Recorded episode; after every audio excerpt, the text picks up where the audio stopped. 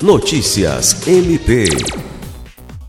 Dois municípios acreanos que ficam localizados em regiões de difícil acesso irão receber atendimento de saúde, orientação jurídica, entre outros, a partir de uma ação conjunta do Ministério Público do Estado do Acre, por meio do projeto MP na Comunidade, Marinha do Brasil e Corpo de Bombeiros.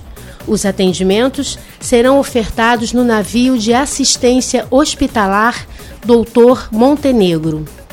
Na última sexta-feira, 11, o promotor de justiça Iverson Bueno participou de uma reunião com representantes das duas instituições parceiras para definir os últimos detalhes para o atendimento à população do Vale do Juruá. O MPAC participa com os serviços do Centro de Atendimento à Vítima, CAVE, Núcleo de Apoio e Atendimento Psicossocial, NATERA, além da realização de palestras, estudos de casos e acolhimento. Entre os atendimentos oferecidos estão consultas médicas e odontológicas, cirurgias de pequeno porte, exames clínicos, laboratoriais, pré-natais, de mamografia e raio-x.